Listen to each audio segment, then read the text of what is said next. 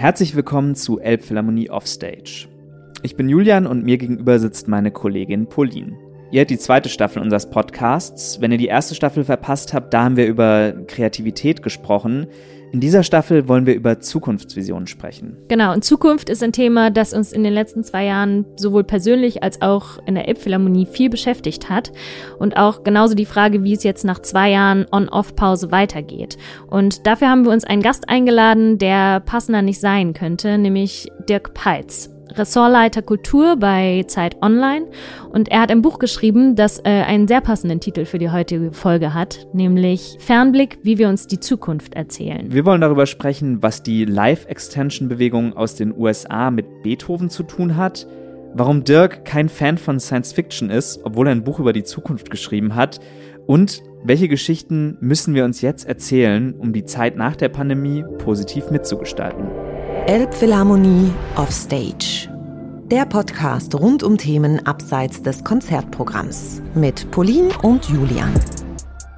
Hey Dirk, herzlich willkommen. Wir haben so eine Rubrik in unserem Podcast, dass wir unsere Gäste, dadurch, dass man sie nicht immer musikalisch kennt, dass wir sie so ein bisschen musikalisch kennenlernen wollen als Konzerthaus. Und da haben wir so einen kleinen Fragenkatalog und eine der ersten Fragen, die wir dir gerne stellen würden, wäre, auch ganz interessant jetzt in der Zeit immer. Ähm, was war dein letztes Konzert? Die Frage ist immer, was man als Konzert bezeichnet. Ich war ähm, Anfang Juni in der Schaubühne. Die erste Premiere, die die in Berlin hatten, äh, war mit Live-Musik, was sehr verstörend war. Äh, das war eine Dreier-Kombo, die hat so Post-Punk gespielt.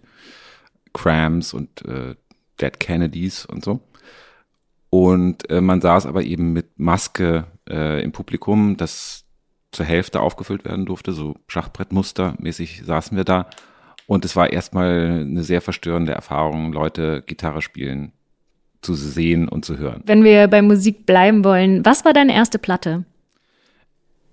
Nicht gelogen, äh, Glück gehabt, äh, The Queen is Dead von The Smiths. Really? Okay, ich wollte nämlich fragen, war es eher was Zukunftsweisendes oder eher was äh, ja aus der Zeit gefallenes? Aber The Smiths ist ja sehr gegenwärtig in dem Moment gewesen. Ja, genau. Das muss äh, 1986 gewesen sein.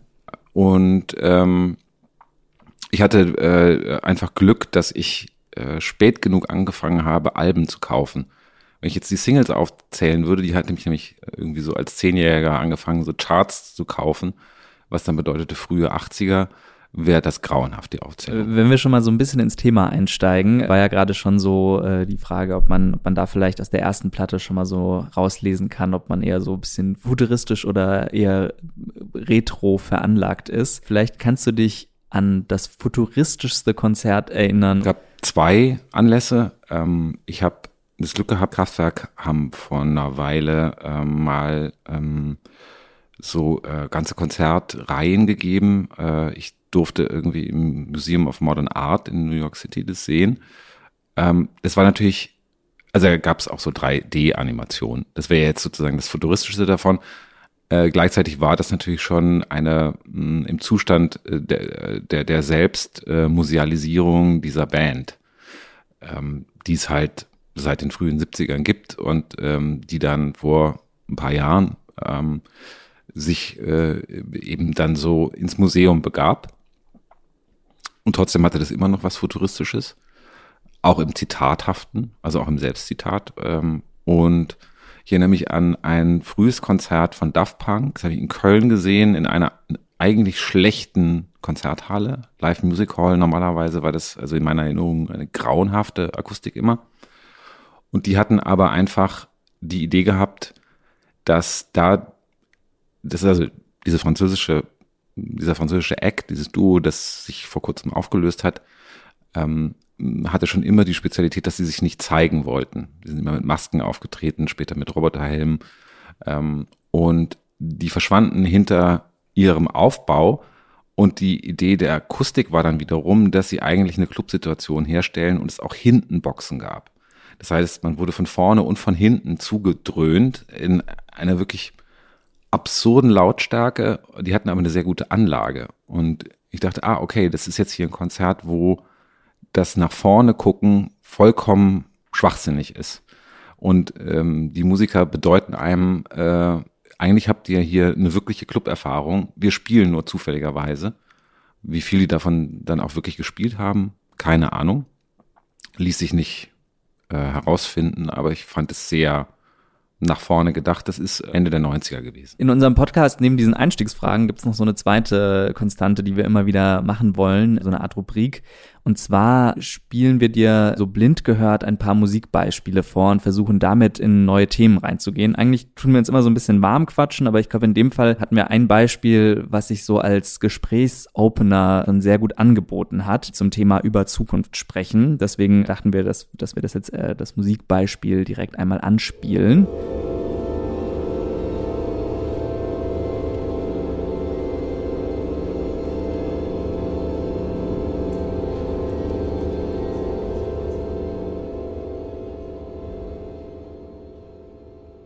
Du hast schon so ein bisschen geschaut, als ob du was dazu sagen möchtest.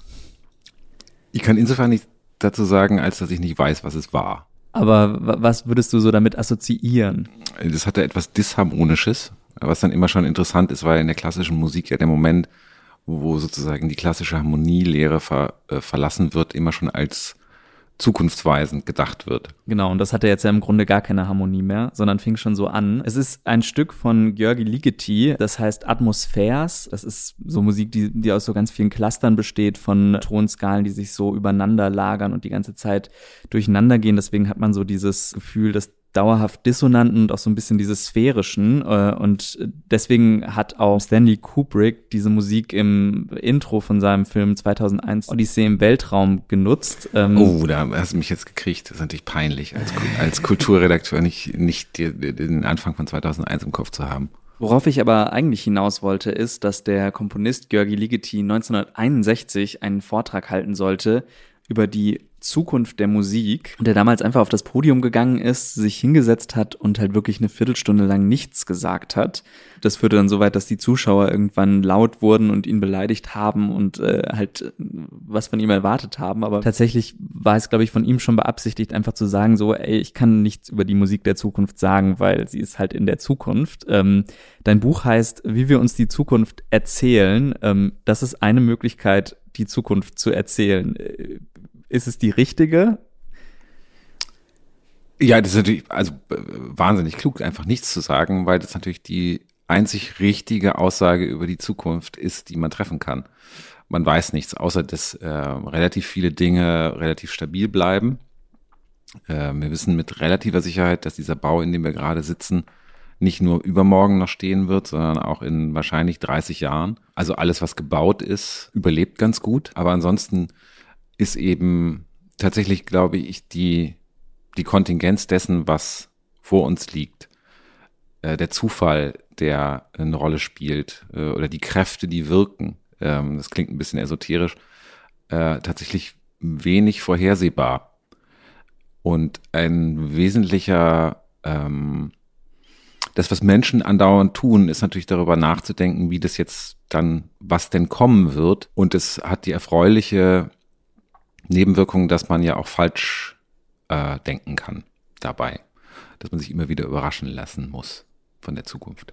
Mhm. In deinem Buch hast du dich ja mit sehr, sehr vielen Menschen über Zukunft unterhalten und vor allem mit Menschen, die sich eh beruflich oder in ihrem Leben mit Zukunft und wie man über die Zukunft spricht, auseinandersetzen.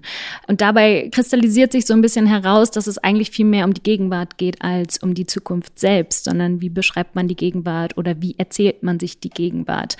Ist es denn so, dass man durch das Geschichtenerzählen die Zukunft beschreiben kann? Vorhersehen kann ist immer ein bisschen ein großes Wort, aber oder, oder sogar äh, herstellen kann, natürlich. Also natürlich braucht jede Erfindung, äh, wenn man jetzt technisch spricht, immer schon die Erzählung von der äh, Erfindung, die man da machen will. Natürlich gibt's immer den Zufall, irgendwas oder, oder irgendwas geht schief und es stellt sich raus, dass das Schiefgehen das Eigentliche dann produziert. Aber tatsächlich stellt sich beim Reden über die Zukunft die einfachste Antwort wäre jetzt, äh, lies Science Fiction es geht nie um die Zukunft, es geht immer um die Gegenwart, äh, die halt in irgendeiner Weise äh, spezifisch in den Blick genommen wird. Und ähm, um eine spannende Geschichte zu erzählen, ähm, macht man das am einfachsten, indem man irgendwie die Apokalypse sich ausmalt. Denn äh, ein Roman zum Beispiel, also ein Science-Fiction-Roman beispielsweise, der auf der ersten Seite feststellt, die Zukunft wird ungefähr genauso sein wie die Gegenwart, den würde man ja nicht weiterlesen. Der Mensch produziert ohnehin dauernd Erzählungen. Das ist ja die wesentliche Art und Weise, wie wir uns ausdrücken. Insofern kann die Zukunft immer nur eine erzählte Geschichte sein. Ich stelle mir das so vor. Äh, das muss jetzt nicht im Sinne einer, also so wie ein Theaterstück äh, Akte hat oder so wie ein äh, Musikstück ähm, eingeteilt sein kann, auch in Akte sein, also keine strenge Form haben.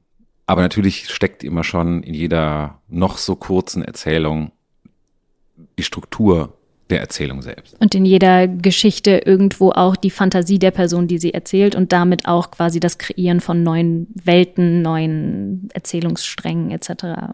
Dann auch irgendwie die Zukunft.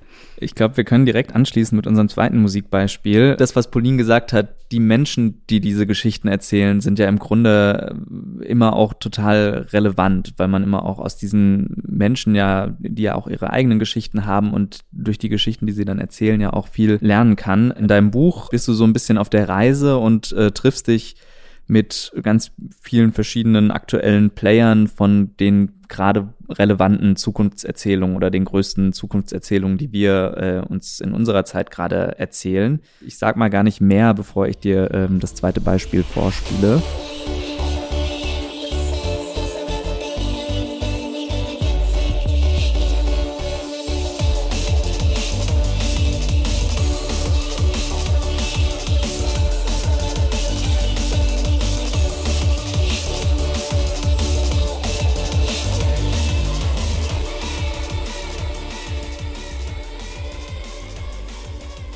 Das habe ich wieder nicht erkannt. Man, ja, man merkt, ich schreibe zu lange schon nicht mehr über Hast Musik. Hast du eine Assoziation? Weil ich finde, wenn man nicht weiß, was es ist, denkt man, man ist zurück in die 90er versetzt worden. Ich dachte am Anfang, äh, das klingt wie ein Stück, das auf diesen Café Del Mar äh, Samplern hätte drauf sein können. Und dann kommt irgendwie Drum Bass und das hätte aber auch zur selben Zeit, also beides mhm. spielt in den 90ern irgendwie sein können. Ähm, was ist denn? Das ist der Song 4 AM der kanadischen Musikerin Grimes aus ihrem aktuellen Studioalbum Miss Scene. Für mich persönlich ein sehr futuristischer Song und das hat verschiedene Gründe. Denn das ist erstens der Titeltrack von einem 2021 erschienenen Computerspiel Cyberpunk 2077. Der Name sagt ja schon, äh, absolutes Science-Fiction-Spiel.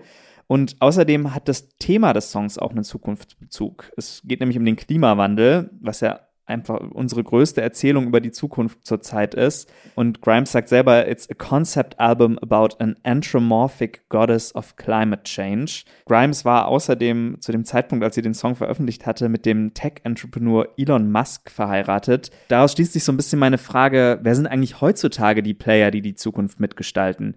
Eher die Künstler, die solche Themen ansprechen oder die Tech-Riesen, wie Elon Musk beispielsweise? Ich glaube, zweitere. Und ähm, wir haben uns vielleicht ein bisschen arg daran gewöhnt, dass das so ist. Also mit all den Vor- und Nachteilen oder den Schrecken, über die wir dann jetzt eher in letzter Zeit reden. Ähm, also über die Algorithmen der Plattform beispielsweise. Und mh, wir reden nicht mehr so sehr über künstlerische äh, Zukunftsentwürfe.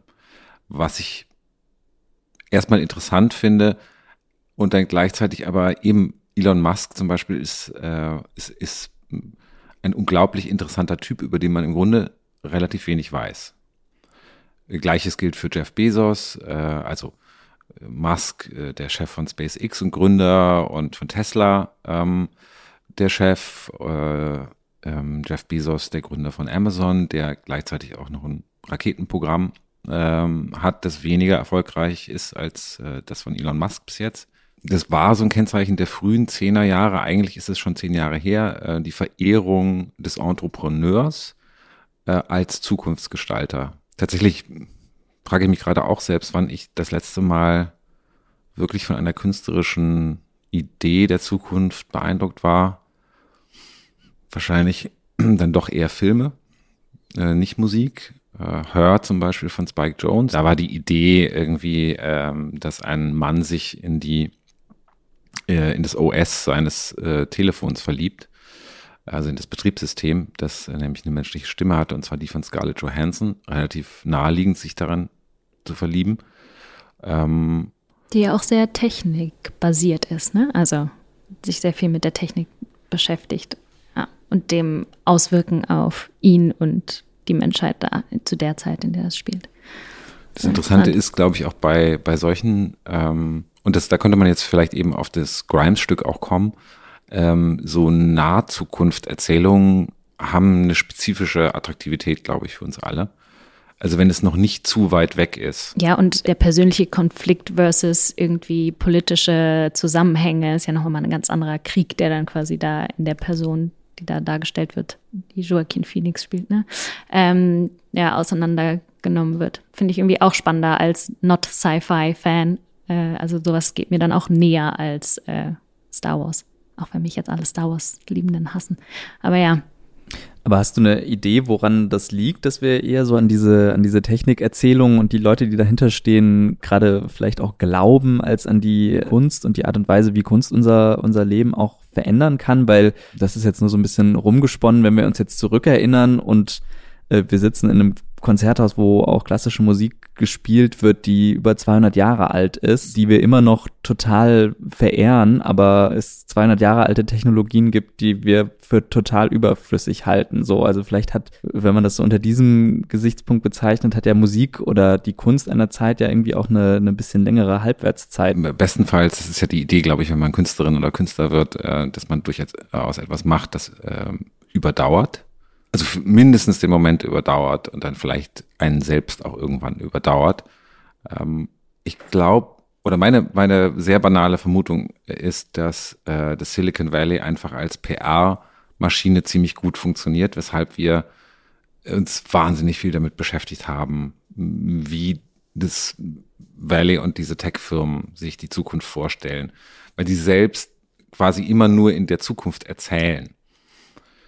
Und das sind halt relativ mächtige äh, Dinge, die uns dann gleichzeitig relativ undurchschaubar vorkommen. Also ein Musikstück, äh, das man erlebt, äh, hat natürlich kann auch ein Mysterium enthalten, äh, aber das messen wir ja dann eher daran, überwältigt es uns oder nicht. Und ähm, eben Beethoven kann einem immer noch überwältigen und wird einen, äh, wird auch die, die Menschen, die in 300 Jahren hoffentlich noch existieren, äh, nach der Klimakatastrophe oder mit der Klimakatastrophe oder ohne, äh, immer noch überwältigen, äh, während dann mh, hm, so Zukunftsentwürfe wie die von Mark Zuckerberg relativ wenig Haltbarkeit haben, wie sich herausstellt. Auch weil die ganzen Tech-Unternehmen ja das clever gemacht haben, sozusagen die ganzen Plattformen der Künste für sich zu vereinnahmen. Also die Art und Weise, wie wir über Kunst sprechen, ist ja natürlich ganz stark mitdefiniert mittlerweile von Apple und so weiter, die ja von Anfang an irgendwie die Art und Weise, wie wir Musik konsumieren,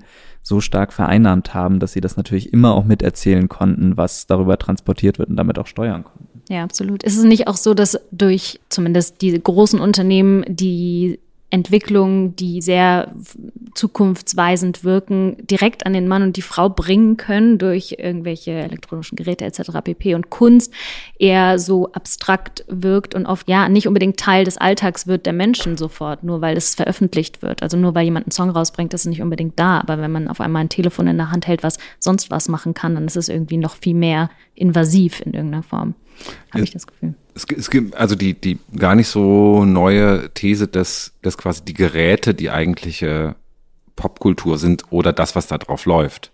Dass also alles andere oder der Inhalt dann nur noch Content genannt wird und im Grunde egal ist, was es genau ist, also was für eine Kunstform oder nicht Kunstform oder jedenfalls irgendwie was für eine was für eine Äußerung da da drauf ist ob das Text ist oder äh, Musik oder ein Video oder ein TikTok-Clip von 15 Sekunden, dass das die klassische Idee der Popkultur übernommen hat. Und ich glaube, du hast total recht, dass Nahegehen ist ist das große Geheimnis äh, des Smartphones. Wir hatten ja eben schon ähm, über Beethoven gesprochen und die Halbwertszeit von klassischer Musik, also die über Jahrzehnte, Jahrhunderte überdauert. Und ein großes Thema in deinem Buch ist ja auch die Unsterblichkeit und die Vergänglichkeit beziehungsweise das Verhindern von Vergänglichkeit. Und in Bezug auf unser Haus und auf klassische Musik ist das besonders interessant, finde ich, weil die großen Komponisten ja immer versucht haben, oder zumindest unterstellt man es ihnen, oder sie haben es zumindest erreicht im Falle von Beethoven, dass sie immer versucht haben, unsterblich zu sein, dass sie sich verewigen wollten durch ihre Musik. Ist das ist das der richtige Weg? Kann man durch Kunst und Musik diese Unsterblichkeit erreichen? Wir haben ja eben schon darüber gesprochen, Geschichten erzählen ist eigentlich die Zukunft erzählen. Ist dann quasi Kunst das ultimative Geschichten erzählen? Das stimmt. Und zugleich würden jetzt Transhumanisten sagen, äh, nee, das ist ja schrecklich, äh, mit seiner Musik unsterblich werden zu wollen, wenn du selbst unsterblich werden kannst. Kannst du Transhumanisten nochmal erklären? Das sind die Leute, die sich tatsächlich äh, bemühen um die eigene Unsterblichkeit äh, und damit gewisse Theorien, die sehr technizistisch sind, eigentlich äh, äh, bemühen. Leute, die das praktizieren, würden dann natürlich immer sagen, ähm, naja, ich will, keine Ahnung, 200, 500 Jahre alt oder sowas. Das sind natürlich, also jetzt wirklich unreal, für unsere Zeiten unrealistische Zeitzyklen ähm, ja, dafür werden, damit ich mehr Zeit für das Eigentliche habe. Die Frage wäre dann, also wenn man das sehr einfach macht, ähm, äh, werden da vierte Karrieren im Leben geplant. Und dann könnte natürlich die fünfte, könnte irgendwie, ich werde Pianist oder so werden. Ich habe ja genug Zeit. Was gleichzeitig aber auch so ein sehr simplen, fast mechanistischen Ideen von, von was ist Kunst, was ist Talent bedeutet halt. Lass uns mal kurz bei diesen Erzählungen bleiben und vielleicht den Übergang zur Elbphilharmonie machen. Was kann uns so ein Projekt darüber sagen, wie die Erzählungen die tatsächliche Zukunft beeinflussen können? Interessante ist, dass ähm, es gibt mehrere interessante Aspekte ähm, daran, dass man eine Konzerthalle baut zum Beispiel, was äh, und dann auch noch für in erster Linie klassische, also für das, für das konzertante Aufhören klassischer Musik ist natürlich eigentlich eine, würde man mutmaßlich aus Silicon Valley Sicht irgendwie eine völlig verrückte Idee finden, weil es auch ein, ein derart physisches Unternehmen ist, dass man auch dann noch äh, eben eine Halle bauen muss, die man ja eigentlich, deren Klang man theoretisch ja auch nachbauen könnte im Computer und wäre das nicht viel billiger. Und das ist sozusagen die Grundidee äh, des Valleys ähm, der Zukunftserzählung, die beginnt eigentlich immer mit der Disruption. Was gleichzeitig wieder bedeutet, dass sie eigentlich total langweilig ist, weil sie sich ähm, eine, ein bestehendes System braucht, von dem sie behaupten können, das ist nicht effizient, das kann man billiger machen, das kann man an mehr Leute verkaufen, das kann man besser scalen. Äh, also äh, ein, ein, eine Konzerthalle ist quasi so mh, mm, nicht scalable. Hier gibt's äh, so und so viel hunderte, tausende Sitze. Äh, die kannst du nicht 80 Mal verkaufen am selben Abend. Das ist für einen, einen Plattformbetreiber aus dem Valley eine komplett bescheuerte, ökonomisch bescheuerte Idee. Ähm, und der Trick, mit dem sie uns diese Zukunftserzählung verkauft haben, ist halt, wäre es nicht viel cooler, wenn alle auf diesem Sitz sitzen könnten. Äh, 1a, erste Reihe, jeden Abend. Also eigentlich Virtual Reality, man sitzt im großen Saal und guckt sich ein Konzert an und jeder kann mal vorne sitzen. Genau, und die, die, eine Tech-Firma würde halt sagen, äh, das ist irgendwie so viel zu nischig, die Idee der, ähm, also klassische Musik zum Beispiel, ähm, konzertant aufzuführen. Deswegen macht man es nicht. Äh, oder man müsste fest davon überzeugt sein, dass man den Leuten mh, zu ihrem Glück ver, äh, verhelfen muss und die gar nicht wissen, wie geil das wäre. Das Interessante an aber eben etwas zu bauen, für, auch eben für die relative Ewigkeit zu bauen oder jedenfalls für Jahrzehnte, Jahrhunderte eher, finde ich eben dann auch zum Beispiel in der Idee, einen spezifischen Klang eben in einer Halle zu entwickeln. Ich habe gerade, das wäre jetzt ein banaleres Beispiel, aber ähm, es ist ein erheblich teureres. Ich war vor fünf Tagen zum ersten Mal im BER, dem Berliner Flughafen, wo man die interessante Erfahrung macht, dass man in ein neu eröffnetes Gebäude kommt, das aber bereits vor sehr langer Zeit gedacht wurde und dummerweise sind dann zehn Jahre vergangen, bis es eröffnet werden konnte. Und so begegnet man einer vergangenen Idee von Zukunft, wie mal ein Airport aussehen sollte und jetzt wird er aber viel zu spät eröffnet. Und es ist halt, äh, als wenn du irgendwie ähm, dir eine Vintage-Jeans anziehst. Das ist leider, ja, es ist so teilweise gut gebaut, ist auch nicht mal richtig, wirklich interessante Architektur im Gegensatz hier zu diesem Haus. Aber sie ist halt oll. Ich glaube, in deinem Buch sagtest du auch irgendwie was über Architektur, dass Architektur sozusagen das Einfrieren der Zeit in dem Moment ist. Und ich finde das immer ganz schöne Vorstellung eigentlich, weil Architektur, natürlich ist es was Lebendiges, weil die Menschen sich darin befinden, aber letztendlich ein Gebäude, so ein sehr, sehr großer Gegenstand, der mitten in der Weltgeschichte steht, ist eigentlich so das, ja, das, der Inbegriff des eingefrorenen Weltgeschehens in dem Moment. Ja, so. wir können, wir kommen gerade schon an einen guten Punkt, wo wir, wo wir nochmal zusammenfassen können. Ich habe mir ein Zitat aus deinem Buch ausgeschrieben, wo es für mich die, die Art und Weise, wie wir über Zukunft reden, nochmal am meisten zusammengefasst ist. Und du hast das ganz am Anfang der Sendung auch schon gesagt. Also ich zitiere, ähm, vielleicht ist die eigentliche Magie des Geschichtenerzählens wirklich die, dass wir die Erzählungen von der Zukunft irgendwann für so wahr halten, dass wir aus ihnen die Gegenwart bauen. Ist es für dich das? Also ist die Zukunft das, dass wir die Geschichten, die wir jetzt erzählen, tatsächlich irgendwann so für wahr halten, dass wir sie umbauen wollen, dass wir sie tatsächlich wahr machen wollen? Wir, wir hatten sozusagen, wir sind gerade durch eigentlich durch die Falsifikation dieser, die Falsifizierung dieser äh, Behauptung gegangen. Ähm, also bis auf Christian Drosten und ein paar Hand, äh, Handvoll seiner Kolleginnen und Kollegen hatte halt niemand auf dem Zettel, dass es sowas wie ein pandemisches Geschehen geben könnte. Ähm, was man als, also das ist jetzt wirklich gedacht, also eingedenk all der Opfer, die passiert sind, all der, ne, also der, der menschlichen Tragödien, die sich damit verbinden ähm, äh, und, und der Einschränkungen, die wir alle erlebt haben in den letzten äh, anderthalb Jahren ungefähr, ähm, gibt es natürlich auch eben so eine, so eine Zukunft, die zwar von wenigen gedacht wurde, aber die große Menge der Menschheit überhaupt nicht also beschäftigt hat, bis zu dem Moment, wo sie eintritt. Und jetzt kann man halt fragen, ist das sozusagen eine eher ähm, wahrscheinlicher Ausgang einer, also von Zukunft, oder ist es, äh, ist es eine Ausnahme? Das eigentliche, oder wo wir gesehen haben, wie dann zum Beispiel eben Zukunft nicht mehr passiert ist, wenn man, wenn der, der Lockdown ist letztendlich, also die Zeiten der verschiedenen Lockdowns, da wurde sowas ähnliches wie Zufall ausgeschaltet letztendlich das äh, zukunftsloseste, was man sich an Gesellschaft vorstellen kann. Äh, oder man ist, man landet halt nur in der Simulation. Irgendwie so, man überlegt sich, ach, ich könnte ich jetzt nur wegfliegen oder wäre es nicht toll, wenn ich jetzt äh, eine neue Partnerin fände oder so und dann, äh, ich weiß nicht genau, wie die Nutzerzahlen von Tinder eigentlich während des Lockdowns waren, würde mich interessieren, weil das eine rein, reine Simulation ist. Wenn man, wenn man sich gar nicht treffen darf, dann dann ist man irgendwie, dann redet man im Konjunktiv die ganze Zeit. Ähm, aber jedenfalls haben wir gesehen, dass da, wo kein Chaos ist, im Grunde auch keine Zukunft entstehen kann. Gut, wir haben jetzt ähm, sehr viel über das die Gegenwart, die Zukunft bestimmt ähm, gesprochen und wir fragen uns natürlich, wie kann man das als Konzerthaus, also etwas, was sehr, wir haben ja schon gesagt, als Architektur, die sehr eingefroren wirkt, wie kann man das erreichen? Wie kann man zukunftsweisend sein als ein Gebäude? Seine Einrichtung.